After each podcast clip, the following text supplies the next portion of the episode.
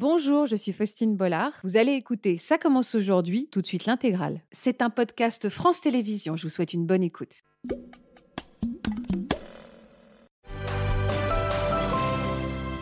Bonjour à tous et bienvenue dans Ça commence aujourd'hui. Une fois encore, nous ne sommes pas prêts d'oublier les histoires qu'on va vous raconter maintenant, que vont nous raconter nos invités, ni la force indescriptible dont ils font preuve depuis des années. Olivier Plana et Déborah sont tous les trois des survivants. Ils ont été grièvement brûlés au visage et sur une très grande partie du corps. Il leur a fallu se battre, ne rien lâcher pour continuer à vivre malgré la douleur, mais aussi pour apprivoiser leur nouvelle image. Aujourd'hui, ils sont là pour nous raconter leur histoire. Bonjour Olivier. Bonjour. Merci d'être avec nous. Vous êtes à la cool, Olivier Euh, Ouais, vous êtes bien. Je vois que vous êtes bien. Vous êtes bien installé. Parfait. Merci d'être avec nous. Je vous présente Plana. Vous connaissez peut-être. Vous avez pu faire connaissance. On a fait connaissance. Et Déborah, qui est également parmi nous aujourd'hui. Je suis très touchée par votre présence. Je crois que c'est la première fois que vous parlez de votre histoire en public, Déborah. Oui, tout à fait. Eh bien, merci infiniment de votre confiance. Vous allez pouvoir compter sur le soutien indéfectible de notre psychologue Natacha Espier. Bonjour Natacha. Bonjour Faustine. Merci beaucoup d'être avec nous. Olivier, on va commencer par votre parcours de vie qui force l'admiration. Une de nos journalistes, Ava, euh, est en lien avec vous depuis quelques mois. Elle, elle tenait vraiment à vous mettre en lumière, à vous mettre à l'honneur, tellement vous êtes inspirant. Avec quels mots vous pourriez me décrire l'homme à la cool que vous êtes aujourd'hui? Avec quel mot? Euh, Avec le temps. Ouais. J'ai eu mon accident il y a quand même de nombreuses années, donc euh, ça se ça se fait pas tout seul. Donc euh, voilà, aujourd'hui j'ai 38 ans, donc j'ai l'expérience de la situation. Est-ce que vous êtes un homme heureux? Oui, Oui. bien sûr. Ouais. Tout à fait. J'ai mes enfants, j'ai une, j'ai une vie plus que classique. Donc- Vous avez deux enfants Vous avez combien d'enfants? Deux. D'accord. Donc euh, j'ai deux garçons et, et donc euh, voilà, c'est une vie que j'estime euh, le plus euh, normal, même si j'aime pas trop le mot, mais En fait, vous revendiquez votre droit à la normalité. pas tellement non, parce que ça veut rien dire normalité, mais surtout le droit de montrer que peu importe globalement ce qui vous arrive, vous êtes maître euh, du, de votre futur, quoi. Donc, euh, Alors Olivier, si vous êtes là aujourd'hui, c'est donc pour nous faire, pour nous partager votre incroyable force de vie, parce que celle-là, je peux utiliser le mot incroyable. On va regarder votre portrait tout de suite, plein d'optimisme. Ce sont des images que vous avez accepté euh, de commenter pour nous. Je m'appelle Olivier, j'ai 38 ans. Mon corps a été brûlé à 97%, faisant de moi l'un des plus grands brûlés du monde. On aurait pu croire que mon existence serait un enfer et pourtant. Aujourd'hui, je suis heureux. J'ai une famille, des enfants. Je profite pleinement de ma vie et je suis capable de faire les mêmes choses que tout à chacun. J'ai mis des années à me reconstruire au rythme de multiples opérations et de séances de rééducation. Bien que cela ait été dur, l'enfant de 9 ans que j'étais lorsque ma vie a basculé n'a pas eu d'autre choix que de se relever et d'avancer. Je vous ai vu beaucoup sourire. ouais, c'est c'est marrant de se voir comme ça, mais euh, c'est sympa. C'est sympa. Ouais, c'est sympa. Et ce petit garçon qu'on voit, qui avait 9 ans à l'époque, vous auriez envie de lui dire quoi aujourd'hui Ce petit garçon qu'on voit sur la photo? il n'y aurait pas grand-chose à lui dire, euh, dans le sens où de toute façon, euh, quand un truc comme ça vous tombe dessus, euh, vous n'avez pas tellement le choix que d'y aller et d'avancer. Donc en fait, un pas après l'autre, et en fait, il n'y a pas de recette, il y a pas de recette magique en fait. Donc avancer. Donc. Qu'est-ce qui vous est arrivé à cet âge-là, donc à l'âge de 9 ans? Alors, Vous me dites quand un truc comme ça, c'était quoi ce ça? Alors racontez-moi. alors en fait, j'ai eu un accident donc de camping euh, dans le sud de la France quand j'avais donc euh, 9 ans. euh, un- avec mon père dans une tente, euh, une, une lampe à gaz qui bascule, euh, qui a pris feu et compagnie. On était dans une, euh, Tente à une époque, ouais, déjà une tente, et puis même en 1994, pas de téléphone portable, euh, Ah oui, pour prévenir les secours, appeler les secours, euh, voilà, voilà. Donc, euh, on a fait vraiment ça à l'ancienne, euh, d'aller euh, dans les voitures, d'aller jusqu'en ville, essayer de trouver une caserne, demander notre chemin pour la trouver et compagnie. Et vous étiez inconscient? Alors en fait, ce qui se passe, c'est que je me suis pas réveillé. Ah, vous, vous dormiez C'était au milieu de la nuit? En fait, voilà, c'était au milieu de la nuit. Quand une, euh, une brûlure euh, aussi grave survient, en fait, le système nerveux euh, est comme déconnecté. Donc, en fait, euh, vous ressentez plus euh, ni douleur, ni, euh, ni chaleur, ni rien. Donc, en fait, on serait pas venu me tirer. Vous auriez pu rester euh, ah, je restais totalement. sans réaliser oui. ce qui est le drame qui était en train d'arriver. Totalement. Et donc, euh, et donc voilà, s'en est suivi euh, le périple pour rejoindre une caserne de pompiers, pour être pris en charge par les pompiers, puis ensuite. euh, Là, vous étiez conscient pendant toute cette période-là? Ouais, ouais. Bon, j'étais pas hyper en forme, mais j'étais quand même conscient. Vous ressentiez pas encore la douleur Ah non. Ah non, non, non, Ah la ouais? douleur, elle est revenue que plusieurs mois après, et heureusement d'ailleurs. Donc voilà, j'ai été pris en charge euh, dans des hôpitaux euh, pour commencer dans le sud de la France. On vous a endormi, j'imagine? On m'a mis tout de suite euh, en sédation profonde, donc dans le coma, Pendant combien de temps? Pendant à peu près trois mois. Ah oui. Donc voilà. Rapidement, euh, l'hôpital du Sud euh, était assez dépassé par la situation. Parce que vous étiez brûlé sur combien de... 97% de la surface corporelle. Et donc en fait, à l'époque, c'était sans précédent. Donc la plupart des hôpitaux cherchaient pas vraiment à sauver euh, à ce niveau-là. Et on peut les comprendre. Et du coup, j'ai par la suite été transféré donc en hôpital militaire sur Paris, qui eux, à cette époque, avaient des technologies qui pouvaient déjà augmenter les chances. Parce que votre pronostic vital était engagé, j'imagine. Ah bah oui. euh, En fait, on rentre dans la catégorie des grands brûlés à 40%. Oh là Le pronostic vital, il est engagé à 60% à peu près. Et donc, en fait, quand on dépasse les 80%, il n'y a plus assez de, de matière pour faire des greffes et compagnie. Donc là, 97, euh, non, ils n'étaient pas, ils étaient pas sereins. Vous étiez un des plus grands brûlés. À l'époque, oui. Ah ouais. Bon, je crois que c'est toujours le cas, mais à l'époque, euh, c'est certain. C'est touchant ce que vous dites quand vous dites euh, ils n'étaient pas habitués à vouloir sauver. Enfin, on ne savait pas sauver quelqu'un comme moi. C'est-à-dire qu'ils il, il savaient pas s'y prendre. On ne savait pas s'y prendre. Vous étiez un cas d'école. Bah, en fait, c'est surtout les, types de grèves qui permettent. euh, quelqu'un qui se grève, qui se brûle aujourd'hui sur une plus petite surface, on va prendre sa peau saine et on va lui prélever un échantillon de peau et on va le greffer euh, sur la zone où il a besoin d'une greffe. Donc, euh, c'est entre guillemets euh, toute proportion gardée facile. Là, il y a, il reste que 3%. Ils étaient où ces 3% Pardon, pourquoi vous n'avez pas j'avais mon maillot de bain. Donc vous n'étiez pas. Voilà, donc en fait, ça m'a, protégé étonnamment. Et voilà, donc en fait, il faut avec 3% recouvrir les 97% qui restent, ce qui est euh, presque mission impossible. Bah alors comment ça s'est passé? Donc bah, on est passé par des techniques qui étaient à l'époque euh, récentes, qui étaient la culture de peau. Donc on envoie des échantillons de, de cellules de peau, euh, des échantillons de peau directement même. euh, à l'époque c'était aux États-Unis, maintenant ça se fait, ça se fait en France. Et voilà, on, on met la, la peau en culture, un peu comme on la ferait pousser avec une plante. Ouais. Et combien de temps après on vous renvoie votre 21, peau? en 21 jours, on est capable de, de, de, de regreffer de la peau et il m'a fallu à peu près trois cultures euh, euh, pour euh, recouvrir mon corps. C'est-à-dire qu'on on, on envoie des échantillons et trois semaines après, euh, On re- la fait, peau reconstituée, on peut vous la greffer. Et il a fallu faire ce système-là trois fois pour ouais, pouvoir. euh, Oui, pour oui, Et vous avez combien d'opérations en tout? J'ai pas compté, mais entre 40 et 50. euh.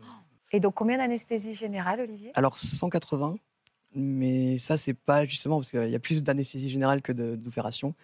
Parce qu'en fait, en phase aiguë, quand on est en réanimation, je suis resté donc cinq mois en, en réanimation. Et en fait, bah, on a des bains quotidiens et en fait, chaque bain doit être euh, pour la gestion de la douleur euh, sous anesthésie générale. Donc, euh, c'est- tout simplement euh, ça. Est-ce que vos organes vitaux ont été touchés, Olivier?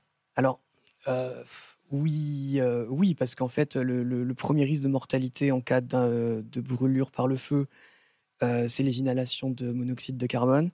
J'ai quand même inhalé des fumées.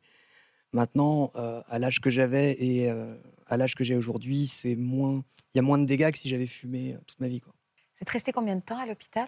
Alors, je suis resté cinq mois en réanimation et après, donc en centre de rééducation, euh, sept ans. Sept ans au centre de rééducation. En fait, je suis rentré à, le, ouais, à 9 ans et je suis sorti, j'avais euh, 16 ans. Vous avez grandi dans ce centre, en fait? Bien sûr. Mais donc sans vos parents? Très- Euh, bah, en fait, Enfin, qui pouvaient vous rendre visite. Oui, mais, voilà. C'était- C'était comme être à l'internat, quoi, au final. mais vous êtes retrouvé très, très esselé, j'imagine? Enfin, racontez-moi comment. euh, Ah, pas tellement, parce qu'en fait, c'est petit un, c'est un centre de rééducation. En fait, on est plein d'enfants, pour le coup, euh, avec euh, diverses pathologies. euh. Donc, en fait, très vite, euh, ça devient l'école, ça devient la colo, ça devient pas, c'est pas l'hôpital. euh. c'est beaucoup plus allégé qu'un hôpital. On a l'école euh, sur place. Donc vous en gardez un bon souvenir? Ah oui, totalement. Vous pourriez me dire même, je pousse, hein, mais que ces moments-là ont été heureux aussi? Bien sûr. Et même au-delà de ça, c'est, euh, c'était, euh, c'était un peu atypique, euh, mais je pense avoir, euh, comment dire, ça m'a plus appris euh, les années à l'hôpital que j'aurais pu passer, je sais pas, des années classiques au collège ou à l'école. Donc ça a été, avec le recul, beaucoup plus bah, porteur d'expérience. Donc, mais bon, ça c'est des choses qu'on se dit après, après plus tard. Psychologiquement, comment allait ce petit garçon de 9 ans? Comment vous avez apprivoisé votre nouvelle apparence? Alors, c'est un sujet que j'aborde souvent. enfin, je pense que c'est une chance de subir un accident euh, quel qu'il soit, euh, qui, transforme la vie quand on est enfant. On a une faculté euh, d'adaptation qui est beaucoup plus importante, on a beaucoup moins à perdre potentiellement. Un adulte aurait son couple, son travail, sa vie sociale. Et donc là, en l'occurrence, bah, en fait, on n'a pas grand-chose à perdre à 9 ans, on va pas se mentir. Donc, bah, on avance et...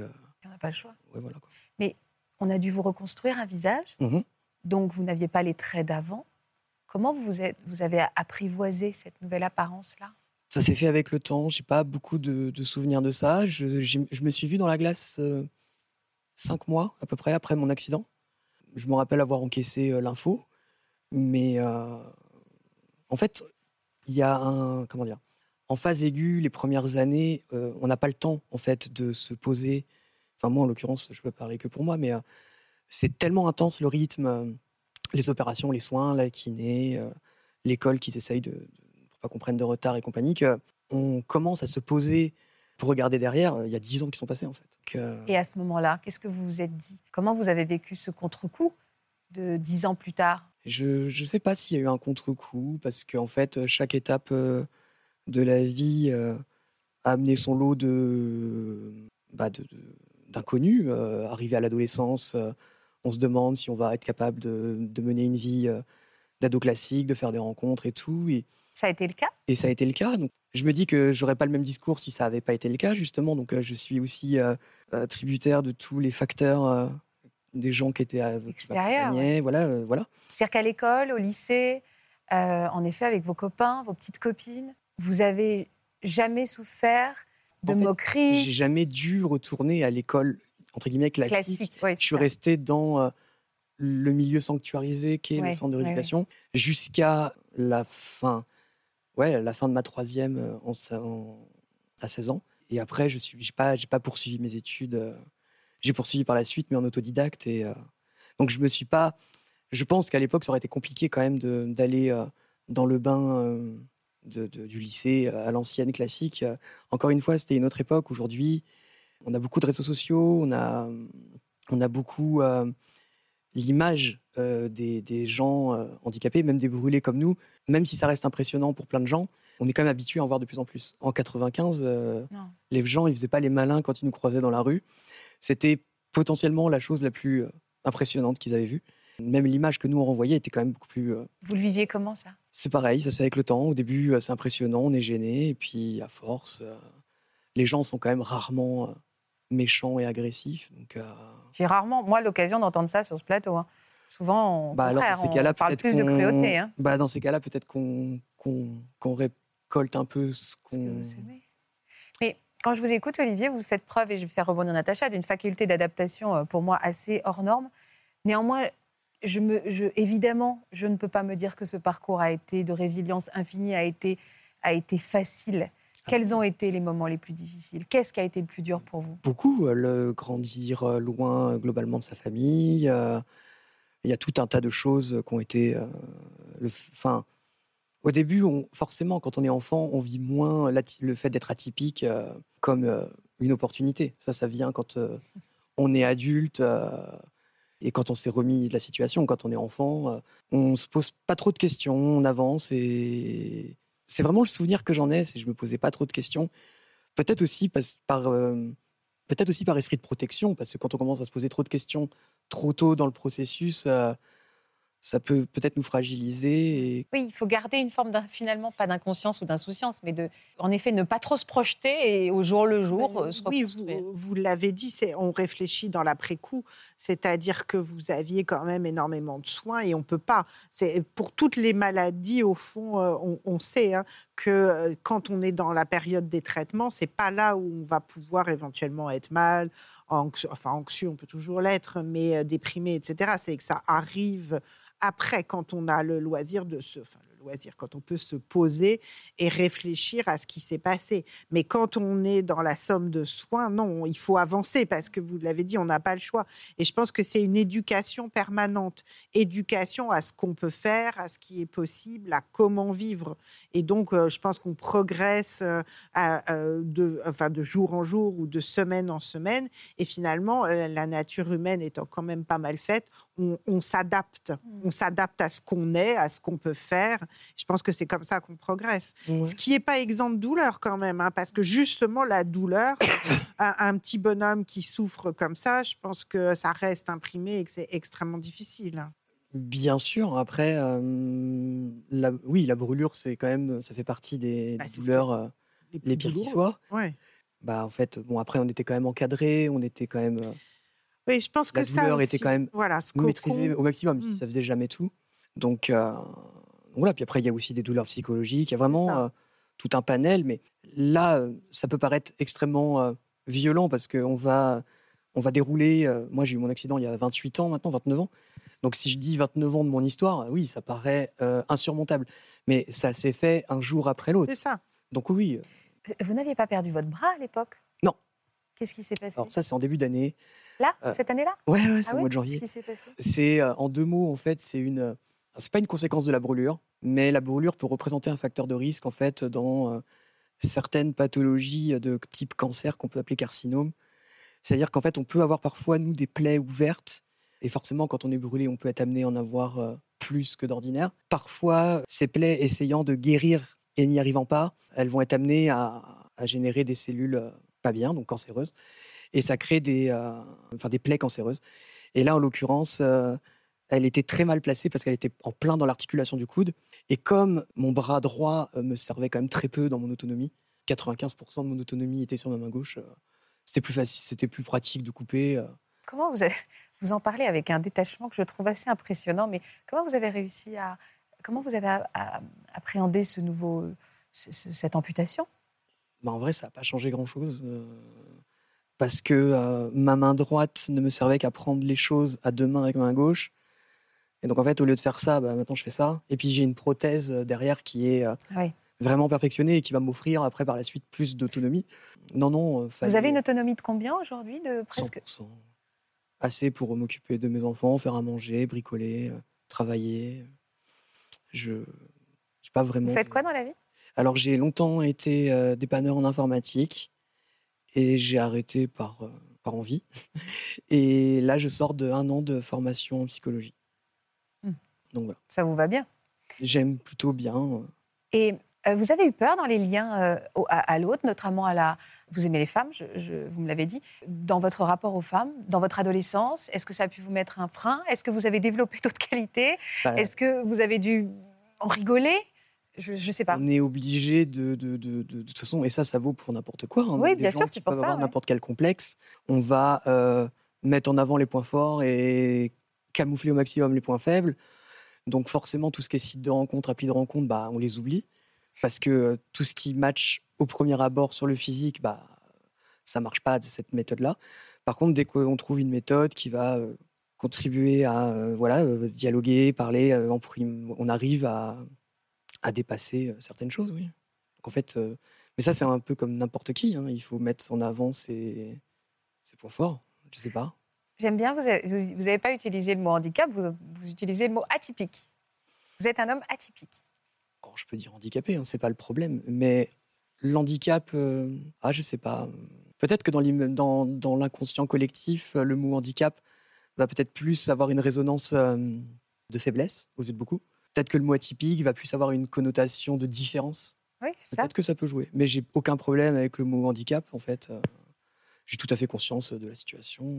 Au- Aujourd'hui, à 39 ans, est-ce que vous avez encore des moments où vous avez un genou à terre? 38 ans. 38 ans, oh oui, pardon. Oh là, coquetterie je, je suis bien d'accord, je, je- je- je fais très attention à ça aussi. Est-ce que vous avez encore à 38 ans des moments de démora- de, de- où votre morale est bas? Vraiment à cause de ça, hein, pas pour euh, d'autres aléas de la vie, d'autres états d'âme? C'est encore des moments où. À cause de mon accident Ouais. Euh, non, alors il va y avoir des moments de fatigue parce que parfois le corps va être en surmenage, notamment, euh, bah, comme on en parle souvent l'été, euh, la chaleur, on va plus être en difficulté à gérer certaines situations. Mais après, bah non, je suis habitué dans mon quotidien. c'est vraiment intégré depuis. Enfin, j'ai vécu 9 ans avec un corps entre guillemets classique et j'ai vécu 29 ans avec un corps tel qu'il est là. Donc j'ai beaucoup plus, je suis beaucoup plus habitué à ce corps au final. Donc. Et vous n'avez pas de traumatisme vis-à-vis du feu, par exemple Parce qu'il n'y a pas non. des. Non. Non, c'est. Alors, ça, peut-être, c'est une chance. J'ai je le conçois parce que j'ai rencontré beaucoup de brûlés où c'était pas le cas. Mais non, j'ai pas gardé de, de, traumatisme. Et quel genre de papa vous êtes, Olivier mmh, Le genre de papa qui essaye au maximum mmh, de que ses enfants ressentent mmh, le, le plus possible qu'ils aient un papa le plus normal possible, qu'ils n'aient pas à souffrir de, de, choses que je pourrais pas faire avec eux ou ce genre de trucs. Vous avez senti parfois qu'ils appréhendaient le regard d'un ami ou des questions peut-être d'un de leurs copains? Non. Non, parce qu'en fait, il faut savoir que mes enfants bah, m'ont connu que comme ça, en fait. En fait, ils ont, ils oui, vous êtes papa. Ils n'ont pas eu d'autres papas. Donc, en fait, eux, ils pourraient être là à ma place et raconter mon histoire aussi bien que je le fais. Ils la connaissent par cœur. Donc, et même à l'école, je les ai, je leur ai expliqué qu'ils n'étaient pas obligés, mais quand ils ont des questions, ils sont libres. Ils ont carte blanche, quoi. Ils peuvent répondre totalement. Ils ont quel âge, vos enfants? 15 et 12. Et vous avez personne dans votre vie aujourd'hui? Là, actuellement, non. Est-ce que, je regarde Déborah depuis tout à l'heure qui vous regarde avec beaucoup d'admiration. Pour quelle raison d'ailleurs vous portez ce regard admiratif? Parce qu'il est bluffant. Il est bluffant dans sa résilience, dans sa façon. Je l'ai suivi, euh, j'ai suivi le moment où euh, il a appris qu'il allait devoir perdre son bras. Et il a annoncé ça, mais comme Sur les réseaux sociaux. Oui, oui c'est vrai qu'il y a une, presque de, un, un, détachement. Et ça, ça vous, ça vous donne de la force à vous? Oui, il est, il est très inspirant, vraiment. C'est gentil. Mais euh, bah oui, puis surtout, on a eu un parcours quand même vachement euh, parallèle, euh, mêmes endroits, même chirurgien, même. Ouais. Donc, on sait de quoi on parle. Mais non, j'ai pas spécialement ce sentiment de, de, mieux gérer que d'autres. Mais après, si ça peut servir. c'est vrai que sur les réseaux, souvent, on est amené à me contacter des, soit des, des personnes brûlées ou même des familles. Et je suis toujours ravi si ça peut. Euh... D'aider. Ouais, voilà, booster les gens. Ouais. Euh... C'est une manière de donner un sens, de, Bien de, sûr. voilà, de se mettre à la disposition de ceux qui auraient besoin d'être inspirés dans oui, la oui, bonne, ben oui, que faire dans la bonne de, direction. Ouais. Que faire de ce traumatisme? Est-ce qu'on peut aider l'autre? C'est aussi une façon de, de s'aider soi-même. Et, et, et, moi, je suis assez bluffée par votre façon de vous définir parce que quand on, quand on dit oh, il faut s'aimer soi-même, ça veut rien dire. Hein, parce que qu'est-ce, ce qui veut dire quelque chose, c'est qu'est-ce qu'on aime en soi? Et, euh, et, surtout pas forcément une image, mais euh, je vais aimer, je sais pas, d'être résiliente, de euh, mon charme ou je, des choses comme ça, si vous voulez. Et je trouve ça très inspirant d'entendre justement ce que c'est. J'ai l'impression que c'est ce que vous dites, hein, de que on peut aimer plein de choses en soi. Et, et, pas du tout quelque chose qui soit forcément lié avec ce physique et que une histoire extraordinaire peut donner euh, extraordinaire. Alors, pas dans le bon sens, évidemment, hein, parce que c'est un drame absolu. Enfin, ce que vous avez vécu et devait être une douleur incroyable, mais qu'on peut toujours en faire quelque chose. Et, et c'est ça, la résilience. Hein, c'est un terme qu'on entend partout, à toutes les sauces, mais ça veut dire quand même quelque chose d'une expérience extrêmement douloureuse comment on va pouvoir l'intégrer et en faire autre chose, en faire quelque chose. Et, et, je note depuis tout à l'heure que dans votre vocabulaire, il n'y a pas traumatisme, il n'y a pas souffrance. Non, c'est moi qui l'ai. Oui, c'est normal. Oui. Mais c'est vrai que je remarque que votre, même votre vocabulaire oui. est très doux et très apaisé. Et très... On aurait tendance, nous, à utiliser naturellement des mots violents que vous, vous n'utilisez pas du tout. Oui, mais parce que j'ai le temps qu'a joué en ma faveur. Sûrement. Et, Sûrement. et voilà. Et euh, c'est aussi. Euh, et puis il y a plein de façons d'aborder euh, comme ça une catastrophe personnelle qui pourrait arriver à n'importe qui. Je sais aussi d'où je viens, je sais ce que ça représente 97% encore aujourd'hui. Et donc en fait, c'est aussi une, une, chance et une opportunité que j'ai eue. Donc en fait, euh, même que ce soit en termes de, de médecine ou de recul, euh, ça me plaît aussi de, de, de, bah, de voir. Ouais. C'est encore douloureux? Vous souffrez encore? Comment ça? Physiquement? Ouais. Ah, c'est difficile à dire parce qu'on est plus ou moins je pense que si euh, on mettait notre corps à quelqu'un d'autre, euh, oui, il, il, apprécierait pas le voyage. Maintenant, nous, on est habitués, c'est au quotidien. Euh, c'est une gêne. c'est, par exemple, vivre dans, une, dans un pot complètement en culture de peau, c'est comme vivre dans des, dans des vêtements mouillés. Si vous vous plongez dans une piscine habillée, ce côté, euh, Ouais. on se- voilà. C'est très clair, cette métaphore. Et donc, euh, donc oui, il y a une gêne. C'est un entretien en fait. C'est que c'est un corps qui, euh, euh, si on veut qu'il dure, il va falloir euh, voilà, hydrater, euh, bien se nourrir, contrôler le poids, parce que c'est une peau qui n'est pas extensible. Extensible. Ah oui, oui, c'est vrai, vous n'avez pas pensé à ça. moi, si je prends du poids, ma peau craque en fait, littéralement. Donc il y a une, une rigueur qui va devenir de plus en plus Discipline, importante. ouais. Mm. Ouais, ouais, exactement. Une discipline qui va devenir de plus en plus importante avec les années, mais ça reste pas non plus. euh, c'est largement gérable au quotidien. Mm. donc, euh, Vous, Plana, votre histoire est un peu différente parce que vous avez été grièvement brûlé alors que vous étiez adulte euh, et c'est une agression. Euh, que s'est-il que s'est-il passé? Expliquez-moi. Euh, ce qui s'est passé, c'est que à 48 ans, j'étais séparée du père de mes enfants et j'ai retrouvé euh, un amour de jeunesse, enfin, un ami d'enfance. on, a- on était un peu sortis ensemble. Et ce qui s'est passé, c'est que quand j'ai voulu le quitter, euh, il m'a immolé. Qu'est-ce qui s'est passé juste avant cette soirée-là, en fait?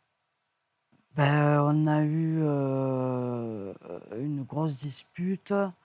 Suite à cela, je lui ai dit c'est bon, euh, moi c'est fini, j'arrête là. Je vous dis de ce que je me rappelle de cette Oui, bien sûr. Je lui ai dit moi j'arrête là. Lui est très vite monté dans les tours. Ensuite, ce qui s'est passé, c'est que j'ai voulu dormir, il m'en a empêché.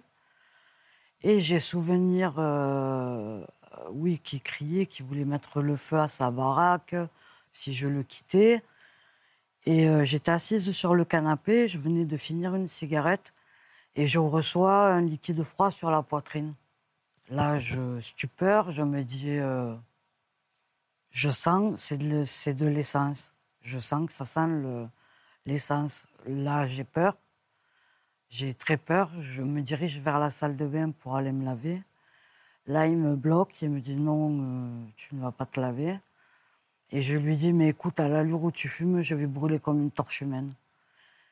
Et ça n'a pas loupé. Il avait une cigarette allumée. Quand sa main s'est abaissée vers moi, je me suis vue dans un rideau de flammes.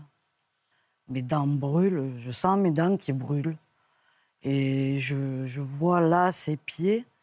Il fait rien. Et je relève la tête pour essayer d'appeler les voisins, appeler au secours, pour que l'on me vienne en aide. Parce que je me suis dit, il n'y a que comme ça, sinon je vais mourir, je ne verrai plus mes filles. Mon petit-fils, c'est terminé. La vie est finie pour moi. Et euh, je hurle, je hurle, et à ce moment-là, je sais que je suis à terre. Et je vois un visage, mais tout est noir autour. Euh, tout est sombre. Et j'ai appris par la suite que c'était le visage d'un pompier à qui j'ai dit euh, il a voulu me tuer. Voilà. Il a été jugé, cet homme. hein. Oui, il a pris 18 ans. Vous avez été plongé dans le coma, vous aussi, pendant combien de temps? Alors j'ai été plongée dans le coma pendant un peu plus d'un mois et demi. Et on m'a sorti progressivement du, Du coma du coma. Comment vous avez apprivoisé, vous Parce qu'en effet, Olivier nous disait, j'avais 9 ans, finalement, ma vie d'avant, je m'en souviens pas trop, j'ai grandi avec cette apparence-là. Ouais. Vous, vous, avez déjà, vous aviez déjà votre vie de femme, Oui. euh, vous avez déjà maman, Et donc- j'étais une femme accomplie. et en plus une femme accomplie, j'espère que vous l'êtes toujours. Oui, oui, oui, oui. Euh, pas changé. comment vous avez appréhendé cette épreuve du miroir pour la première fois? Euh, ça a été terrible, ça a été terrible. J'ai cru voir un monstre. Parce qu'on ne m'avait pas préparé. Ce jour-là, la psychologue euh, partait en vacances et m'avait montré mon image sur euh, un portable. Et euh, je suis rentrée dans la salle de bain avec l'infirmière. Et j'étais très penchée parce qu'on venait de me prélever de la peau sur le bas-ventre. Du coup, j'étais penchée parce qu'on on, m'avait recousu. Et j'ai tourné la tête, j'ai regardé, j'ai dit c'est moi ça. Elle m'a dit euh, la psychologue ne vous a pas fait voir Plana euh, votre image dans le miroir. Je lui ai dit non. Et je lui ai dit c'est pas possible, c'est pas moi ça, c'est euh, c'est un monstre.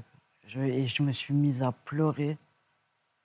Vous nous avez apporté une photo de vous avant, Oui, et c'était important pour vous? Oui, très, très. Pourquoi très. c'est si important de nous montrer une photo de vous avant? Ben Parce que c'était une époque où euh, j'étais une femme accomplie, j'étais heureuse, j'avais mes filles, mon petit-fils, mon travail qui me plaisait énormément. Je travaillais énormément à l'époque. J'étais heureuse, il a fallu que je rencontre euh, un ami d'enfance, enfin quelqu'un que je croyais être un ami d'enfance. Aujourd'hui, vous êtes toujours une jolie femme, Planin, vous le savez? Oui, mais je suis différente, enfin jolie, euh, je sais pas, vous me le dites, c'est très gentil. Et... je c'est pas gentil, je le pense vraiment? C'est gentil, merci. mais euh, jolie différemment. Je suis différente de la, la femme que je vois euh, à 48 ans, bientôt 49, à cette époque-là. Quand vous utilisez des termes comme monstre, c'est évidemment insupportable, mais je comprends ce que vous nous expliquez, c'est ce que vous avez ressenti à l'époque.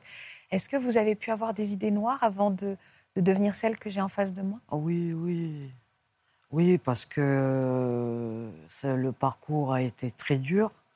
Euh, il y a eu le parcours judiciaire, il y a eu euh, les anesthésies tous les jours. À un moment, on n'en peut plus, on, a juste envie de se laisser partir.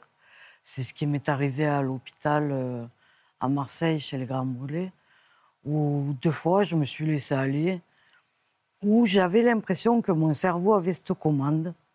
C'était au tout début que j'étais brûlée, où j'avais l'impression que mon cerveau, il pouvait dire Bon, ben c'est bon, allez, viens, on y va, euh, on arrête tout. Et euh, c'était ce que je m'apprêtais à faire au moment où l'infirmière m'a interpellée, m'a dit Plana, tu n'as pas le droit de faire ça à tes filles. Et deux fois, deux magnifiques infirmières qui m'ont vu euh, avec ce regard euh, flottant, parce que vraiment, vous partez, mais euh, vous le sentez en plus. Et deux fois, elles m'ont secoué, ça m'a ramené à la vie presque. Et, ces, deux femmes, ces, deux femmes, ont été un déclic pour vous, Plana? Oui, oui, oui, oui. Ah oui, autant. une était très, très jeune une infirmière très jeune et une, euh, une infirmière d'un certain âge, ah oui, les deux ont été euh, un déclencheur immense. Je n'imaginais pas qu'une femme puisse se retrouver, qui a été tellement traumatisée, puis en plus dans des conditions absolument effroyables, quelqu'un qui, ah, qui, a essayé de vous tuer, ne puisse pas être accompagnée psychologiquement au moment de, ce, de cette première confrontation à ce miroir. Oui, c'est dommage. Je pense qu'il y a eu quelque chose qui. Il y a eu un ouais, quelque chose qui ne s'est pas passé parce que je suis d'accord avec Faustine. Il faudrait absolument être accompagné à ces moments-là parce que comme vous le dites, c'était prévu. C'était prévu, c'est ça. Comme vous le dites très bien, il y a le traumatisme évidemment de ce qui se passe, qui est un acte monstrueux, et puis après tout est traumatique, c'est-à-dire la douleur, se réapproprier son corps. Il faut bien comprendre que quand on est très brûlé, le traumatisme, alors je sais que vous, vous n'avez pas employé le mot de traumatisme, mais néanmoins, le traumatisme, il perdure euh, tout, le long des, tout le long du parcours euh, thérapeutique. Hein. Ah oui, et, oui, Et, euh, et, je pense qu'il c'est extrêmement compliqué d'être blessé au visage et aux mains parce que c'est bah, vraiment, voilà, c'est ce qui est dans la communication immédiate dans la relation à l'autre, et, et, je pense que ça rajoute encore au traumatisme à ce moment-là. Comment on apprivoise la douleur, Plana? Est-ce qu'on peut apprivoiser la douleur? Euh, Quand on est brûlé, euh, personnellement, me concernant, je pense pas. Tout début, du moins, euh, je me rappelle, c'est une souffrance tellement atroce que je ne la souhaite même pas à celui qui m'a fait ça. Tellement elle est horrible, elle est, elle est invivable, elle est insupportable. Quand on vous fait les pansements, moi, quand je les voyais arriver, j'avais peur. J'avais peur, j'avais ce sentiment de peur, de me dire ils vont me tourner, ils vont me retourner. Et euh, on vous anesthésie, bien sûr, mais euh, la douleur, elle est horrible, on ne l'apprivoise pas, on essaye. Euh, j'ai essayé avec le temps, il faut savoir que j'ai encore de très fortes douleurs aujourd'hui. À quel moment? Tout le temps?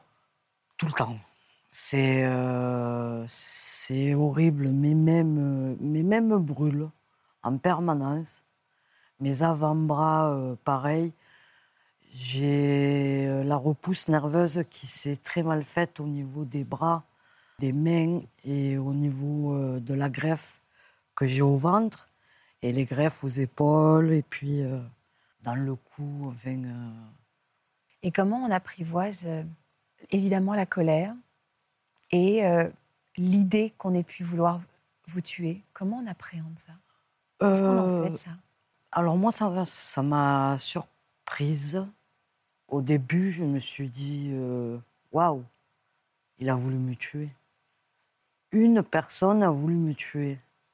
On a voulu me tuer. Ça tourne tellement dans la tête que vous le mettez. euh, D'abord, il a voulu me tuer. Après, une personne a voulu me tuer. On a voulu me tuer. Euh, C'est compliqué parce que vous vous dites. euh, euh, qu'est-ce que j'ai qu'est-ce que j'ai fait, qui j'ai été, pour qu'on on veuille me décimer de cette planète, quoi. Alors que non, évidemment pas. hein. C'est cette oui, personne compris, qui oui, dissimule, euh, qui a certainement vous a mise dans une relation d'emprise et quand vous avez voulu le quitter, n'a pas supporté comme on peut voir. ça. Mais je comprends tout à fait qu'on puisse. Ben oui, le monde devient, euh, devient redoutable, terrifiant finalement si on peut Ah ouais, ouais, c'est ouais. ça. Ah oui. Si euh, quelqu'un de proche est capable de faire ça, comment on va se sentir en sécurité dans le monde et comment on va euh, apprivoiser ça Et c'est là où effectivement on a besoin de psy pour aller. se Ah oui, oui, oui, hein. j'ai eu un très très bon accompagnement thérapeutique, neuropsy, psychiatre, psychologue. Non, j'ai eu un très très bon accompagnement et je les remercie à tous parce que euh, j'avais très peur du monde. Ben oui, Le monde me faisait peur. je là. comprends. oui. Euh, n'importe quel être humain que je connaissais pas. D'ailleurs, j'ai mis deux ans. à- Pendant deux ans, je suis pas sortie toute seule. Ah ouais? Et aujourd'hui, est-ce que vous avez retrouvé l'apais- l'apaisement? Euh, oui, euh, aujourd'hui, je sors toute seule. euh, je me fais des copines. Ah, Vous avez quelqu'un dans votre vie? Non, non, non, du tout, du tout. ça, je pense que ça fait un peu plus de quatre ans que ça m'est arrivé. Non, je veux pas. Pour le moment. Vous n'êtes pas prête encore Non, pas du tout. euh, à ça, non. Comment dire Dans quelle direction vous sentez que vous avez encore des progrès à faire Euh, Est-ce qu'il y a des moments où là, j'aimerais à nouveau être encore plus en paix à ce niveau-là? Le regard des autres? Non, le regard des autres, euh, ça y est, euh, ça m'a, ça m'a passé. C'était il y a six mois de ça, c'était encore très important pour moi. Qu'est-ce qui s'est passé depuis six mois pour que ça aille mieux? Euh, je sais pas, il y a eu comme un lâcher prise, quelque chose euh, qui s'est passé euh, en moi, peut-être un ras-le-bol aussi. Ouais. Mais aujourd'hui, non, euh, je m'en moque. Je, je fais pas, je fais plus tellement attention. Mm. Voilà. On a une petite surprise pour vous. Ah, Regardez derrière moi. Coucou maman, ben, c'est pour te faire ce petit message, te dire à quel point je suis fière de toi, à quel point euh, tu nous as permis de pouvoir nous battre, de pouvoir avancer malgré ce qui s'était passé. tu as toujours été là pour nous, à nous rassurer, alors que ça aurait dû être le contraire. Mais c'est ta persévérance et ta force qui nous a permis à nous de continuer à nous battre et d'y croire. Et comme tu m'as dit un jour quand on était à l'hôpital, tu m'as dit à partir de maintenant, ça ne peut être que meilleur. C'est qu'aujourd'hui, en fait, on est encore plus soudés, on est encore plus fort. Je te remercie pour tout ce que tu nous as apporté et je t'aime. Merci euh, de t'être battu euh, à la conception. On a même réussi à des moments à rigoler. Je pense que ça, c'est une force qui n'est pas donnée à tout le monde. Merci de, de nous avoir transmis ces, ces valeurs, cette combativité, parce que moi aussi, personnellement, ça me donne envie de me battre. Tu peux inspirer pas beaucoup de monde, je pense. Donc continue, maman, à prendre soin de toi. Continue à t'en sortir comme tu sais le faire. Euh, tu pourras toujours compter sur nous et, et comme nous, on pourra toujours compter sur toi. Je t'aime très fort. Qu'est-ce que je les aime? Ce cri d'amour. Elle vous aime aussi. hein? Oui. Ah oui, c'est. euh, ça, nous a, ça nous a changé, mais en, en mieux, Tant mieux, ouais. en plus forte, euh, plus combative, plus compréhensive. Mais c'est vrai qu'elles en ont euh, énormément souffert. Ah, elles bien sont- sûr. Mais ça nous a changé en mieux. J'aime bien Oui. cette phrase. Elle est Et forte, c'est- cette phrase. C'est un peu ce que vous disiez tout à l'heure. hein, quand on- est vivant au fond et on s'empare des. on est fort. Voilà, et on s'empare bah, des bonheurs qu'on peut trouver. Vous, vous avez eu des enfants. Il y a des choses euh, assez extraordinaires qui se passent dans la vie et, euh, et ça met ça au premier Mm. plan. C'est-à-dire, euh, on s'empare de ce qui est bon. Ah, la vie, elle est belle, hein, elle est très belle quand euh, je vois mes filles et mon petit-fils. Pour moi, la vie, euh, c'est un miracle. C'est une renaissance. Déborah, vous connaissiez Plana? Vous connaissiez Olivier? Vous connaissiez Plana? Non. Est-ce que vous pourriez me dire ce qui s'est passé quand vous Oui. aviez 7 ans? Alors en fait, euh, je- j'étais en voiture euh, avec mon père, on était à l'étranger, on partait euh, vers le Portugal, et, euh, et la voiture en fait a pris feu. Alors mon père n'était pas à l'intérieur de la voiture quand elle a pris feu. J'ai dû euh, être euh, probablement asphyxiée, enfin, en tout cas j'étais en train endormie. Et je me souviens juste qu'il ouvre la porte et il me tire par les bras en fait pour me sortir euh, de la voiture. Et pendant que je disais que j'avais mal, mes lèvres, elles étaient en train de se coller, en fait. Elles fondaient et elles se collaient entre elles, donc il n'y avait plus aucun son qui sortait. Ensuite, j'ai dû perdre connaissance.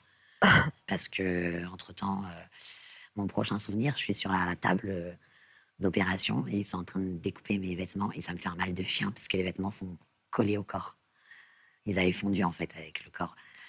Et, euh, et donc, voilà. C'était. J'ai quand même encore pas mal de souvenirs de. Votre de- pronostic vital a été engagé Ah aussi, Oui, oui.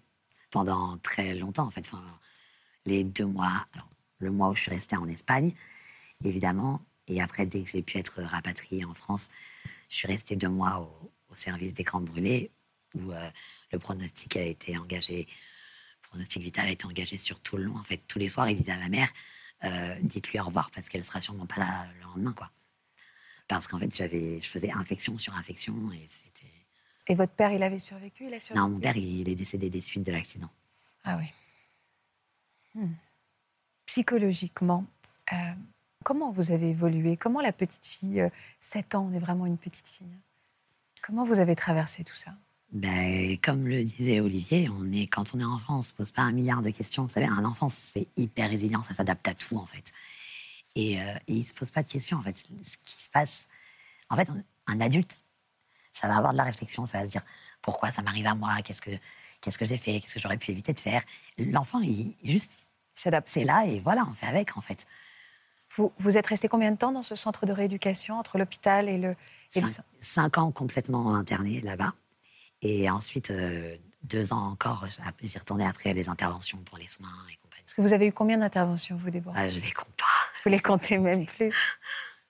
Vous nous avez apporté une photo de vous avant? Oui.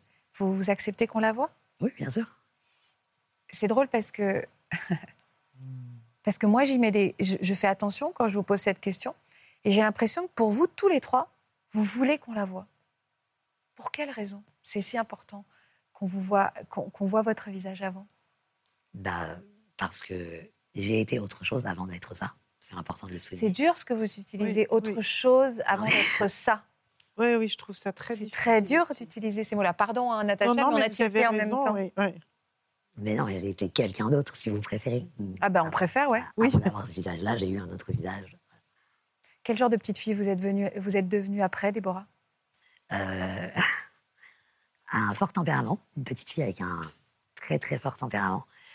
Euh, après, je pense que c'est aussi ce qui vous aide, hein, le caractère, la force de caractère. Un bon caractère ou un mauvais caractère? J'ai l'impression que vous, euh, votre cœur balance. J'étais pas facile, hein, j'étais pas très sympa non plus avec les infirmières. Et... Ah ouais? Vous étiez en colère? Ben, en- la, la douleur, en fait, tout le temps, tout le temps, elle vous tape sur les nerfs, en fait. Sur... Là, vous parlez au présent, c'est-à-dire qu'elle elle, elle vous avez plus mal aujourd'hui? Non, aujourd'hui, euh, bah, c'est douloureux pour autre chose, en fait. C'est le corps. En fait, vous vivez dans un corps. Moi, j'ai 34 ans et j'ai l'impression que mon corps, il a 200 ans, en fait. Et c'est le fait de vivre dans un corps qui est usé jusqu'à l'os, qui est douloureux. Mais c'est plus les brûlures, ça, ça fait plus mal. Est-ce qu'on vous a accompagné, vous, euh, dans cette épreuve qui a été la première fois devant le miroir? Bah écoutez, ça m'a pas marqué parce que je ne me souviens Vous même en pas souvenez pas? de la première fois où je me suis vue. Donc euh, ça m'a pas marqué. Après, j'ai pas eu d'accompagnement parce que j'en ai pas voulu en fait. Vous n'avez pas voulu d'accompagnement psy? Pourquoi? Dès petite, en fait, dès que j'ai eu que je suis rentrée au centre pédiatrique, donc j'avais encore euh, les 7 ans, euh, on m'avait attribué une psychologue d'office. Et en fait, je l'ai vue une fois et j'ai dit non, en fait, je ne veux pas la voir. Parce qu'en fait, j'avais un problème avec le fait qu'elle veuille me faire dire que j'avais un problème avec ma situation, alors que moi, du haut de mes 7 ans, je ne voyais pas où était le problème. Et, et vous avez réussi à vous construire une vie sociale assez rapidement Sociale? Bah, vous savez, on vit en centre pédiatrique. euh, donc en fait, euh, Vous avez des copains, quoi Oui, et puis on a le personnel soignant qui est tout le temps là euh, avec nous. Donc, euh, ils deviennent un peu notre famille et ça devient à la maison. Et, Et à l'école, après, au collège, Oui. se faire des copains, tout ça, et finalement, a été assez naturel. ouais, tout à fait, aucun problème. Des petits copains? Oui, Fa- Facilement, finalement? Tardivement parce que en fait, en fait, encore une fois, quand les enfants de mon âge étaient occupés à s'intéresser aux garçons, etc., moi j'étais en train de me dire bon bah moi samedi prochain je suis au bloc. Enfin, j'avais pas les mêmes. Vous n'avez pas les mêmes. Il y avait une- un décalage de Ouais, maturité aussi, ouais, énormément. Ça c'était, ça c'était. à tel point que ça a pu vous mettre en colère, parfois, les états d'âme de ouais, jeunes femmes de votre âge? C'était le plus compliqué, ouais. Ouais. Parce que c'est vraiment ce décalage-là qui était ouais, fait de. J'avais l'impression de ne pas m'intéresser aux mêmes choses qu'elles et parce que j'avais pas le temps et, et ça me paraissait superflu en fait. Leurs préoccupations me paraissaient superflues. Vous avez eu votre bac? Oui. Vous avez fait quoi après? Euh, après, j'ai fait, des- j'ai fait euh, une formation de secrétaire assistante médico-sociale. Ouais. Donc, j'ai été secrétaire médico-sociale pendant un moment. Et après, j'ai j'ai lâché. Je suis euh, illustratrice à mon compte. Et puis, la vie que j'ai, bah, écoutez, euh, une vie, euh, somme toute normale. C'est-à-dire, vous êtes illustratrice, vous avez un chien Quatre, Quatre chiens D'accord, ok, vous avez quatre chiens. Votre maison oui, mon appartement. Et euh, écoutez, euh, voilà, mes amis, ma famille. C'est-à-dire, vous revendiquez aussi, vous, votre normalité. Vous êtes fier de cette normalité. Alors, je, je- ce que je revendique, c'est le fait de d'être capable de pas avoir. C'est pas parce que j'ai des j'ai un physique euh, atypique qui euh, que j'ai plus de limites que la moyenne en fait. Enfin, euh, quand on me voit, tout de suite, ce qu'on ressent, c'est euh, oh là là, la pauvre, il y a plein de trucs qu'elle doit pas faire ou qu'elle peut pas faire. ou- Non, en fait. Enfin, Vous pouvez faire tout aujourd'hui. ouais, les limites, elles sont imposées que par votre esprit. Vous êtes présente sur les réseaux sociaux, comme Olivier? Oui. Pour quelles raisons Vous voulez transmettre quoi aux jeunes? Enfin, vous êtes jeune, mais aux plus jeunes que vous. Ou aux plus vieux, d'ailleurs. Bah, je veux, je veux surtout, je veux leur faire. Alors déjà, c'est important qu'ils sachent à quoi ressemble une brûlure parce qu'il faut savoir qu'aujourd'hui, euh, vous seriez halluciné de voir le nombre de personnes qui m'ont demandé si c'était de naissance en fait, qui ne savent pas ce que c'est qu'une brûlure. Donc déjà, ça c'est hyper important parce que non, c'est pas de naissance, non, c'est pas contagieux, et, euh, et puis aussi de transmettre euh, bah, ce message de, de- force un peu de voilà pour montrer qu'on peut on peut, on peut survivre à tout, ou presque. Si, Ça vous fait du bien, vous, de véhiculer ce message? Ça donne un sens à ce qui vous est arrivé? Bah oui, en fait, je me dis, euh, autant sortir quelque chose de positif, euh, enfin, voilà, sortir quelque chose de positif de ce qui est arrivé, euh, en essayant de d'aider les gens si ça peut les aider. Et, Et là, en parler publiquement, ça, vous ressentez quoi? Ah, c'est c'est bizarre parce que j'ai pas l'habitude de, de parler de, de ce qui m'est arrivé et de, de moi même de manière générale. Mais ouais, je sais pas, c'est bizarre. Je, je sais pas. Et vous, Olivier, qui l'avez encouragé à venir sur le plateau pour ça, vous vous dites quoi quand vous l'entendez? Bah, que c'est super, euh, ça, ça fait un poids de plus. euh, J'ai l'impression qu'on on est à peu près sur la même euh, ligne de ce qu'on essaye de transmettre. Donc, euh, euh, enfin, franchement, non, même sur les réseaux, euh, c'est quelqu'un de très artistique et compagnie. Donc, en fait, c'est une autre manière aussi de s'exprimer. C'est vachement. C'est chouette. C'est important de communiquer envers, avec euh, d'autres, enfin, entre, entre personnes qui ont été euh, des grands brûlés, parce que quelque part, il n'y a que vous qui pouvez comprendre. Non? Non. Non? Non, je me suis rarement bien entendu avec euh, Ah bon? des grands brûlés. Mais pourquoi? Parce que en fait, bah, on n'est pas tous égaux et je suis tombé sur une majorité de gens qui subissaient euh, la vie et qui, qui avaient décidé que leur vie était terminée et qui voulaient justement favoriser l'entre-soi pour se sentir rassurés. Euh, là où moi justement, je voulais euh, pas traîner avec des grands brûlés, je voulais. euh, Si vous en avez, tant mieux dans vos amis, mais ça n'est pas un. J'en ai, et si ça peut, je peux discuter avec eux, c'est pas un problème. Mais cultiver l'entre-soi, je trouve que c'est jamais bon parce que ça, ça enferme. On- C'est pas trop comme ça qu'on s'ouvre au monde extérieur, donc j'ai jamais trop. Favoriser ça. Non. Et vous aussi, par contre, vous, enfin, vous avez besoin de parler à des grands brûlés comme vous? Non, par contre, non, pas du tout. Par contre, Olivier, d'ailleurs, c'est le seul euh, à qui je, je parle. Par contre, c'est vrai que des fois, euh, on s'envoie des petits messages. Ah, Ça t'arrive, toi, euh, de bah, de, de pas transpirer quand il fait chaud? Et forcément, oui. Mais euh, Parce que quand il fait chaud, c'est quoi là, le corps Il fait quoi En fait, c'est le corps qui a été brûlé, il réagit comment? En fait, on ne peut transpirer que sur de la peau saine. On n'a plus les, les, les glandes. Ah, euh, donc vous ne transpirez pas? Bah, en fait, on, c'est proportionnel à la partie de peau saine qui nous reste. Et c'est douloureux de pas transpirer? C'est chaud. Ben, c'est très chaud euh, à l'intérieur. euh, on a l'impression d'être une cocotte. Moi, j'ai l'im- j'ai l'impression d'être une cocotte. Vous ressentez encore beaucoup. euh, Ben, L'été, c'est dur. hein, euh, L'été. euh, L'été, c'est dur. Il y a quels sont les autres moments difficiles, enfin, qui sont compliqués pour votre corps, pas pour votre tête, mais pour votre corps? Le froid. Le froid, ouais, le froid. Ouais, le froid ouais, et le- ouais. le très froid et le très ouais. chaud. Ah ouais. Et vous baignez? Ah, c'est compliqué aussi. Pourquoi c'est compliqué de se baigner? Il faut se baigner le soir euh, à la plage. Ah la oui, parce que vous ne pouvez pas euh, vous exposer au soleil du tout. Voilà. Fait, ça dépend de l'ancienneté de la brûlure, euh, pour le coup, qui joue beaucoup. Oui, Euh, au tout début, quand, comme ça, on peut pas trop. le chlore, on le peut le pas. chlore, euh, faut le rincer immédiatement. L'eau salée, ça peut être agressif pour la peau. Ouais. Et le soleil, on le limite euh, grandement. ouais. Après, quand on est aussi euh, brûlé que nous, euh, on peut rester au soleil. On va pas se mettre à. On va pas rebrûler. Mais, euh, mais ah ouais, oui, le euh, soleil, ça, ça te fait plus mal. bah, il faut pas en exagérer. Mais tu mm, peux y rester. Mais on peut euh, quand même. euh, Enfin, plus la cicatrice et la, Ouais. va être ancienne, Ouais, mieux on va. Oh, ben, c'est chouette, faut que je reste en vie alors. Ah oui. Vous avez dit quoi C'est chouette de Faut que je reste en vie. Pas évidemment. Parce que j'ai 52 ans. Si ça fait 4 ans, et si je veux mettre à peu près 20 ans, ça fait euh, ouais, 72, 75. C'est pas vieux? Non, c'est pas vieux, mais j'espère que Dieu me mènera jusque-là. Parce que vous avez, en- vous avez envie de pouvoir vous exposer au soleil. Pas m'exposer, mais euh, j'étais un vrai lézard avant, moi. En plus, dans le sud de la France, euh, je faisais le géco, clac, clac. Et ça, ça, ça vous manque, ça aussi. Ah ouais, oui, oui, oui. Parce que vous, vous allez vous baigner que le soir. Voilà, Euh, c'est plus de compliqué, soleil, ouais, pas ouais, de chlore. Le soleil, moi, il me brûle très vite parce que c'est vrai que, en plus, je, je suis très mauvaise élève, je crème, je, crème pas, moi. Oui, alors que vous devez aujourd'hui Oui. protéger de la, avec plus, plus, plus, quoi. Mais euh, je sais que je crème pas, voilà. Ma fille me le reproche souvent, elle me dit euh, non, je crème pas, j'ai pas. Alors, il faut tous qu'on crème.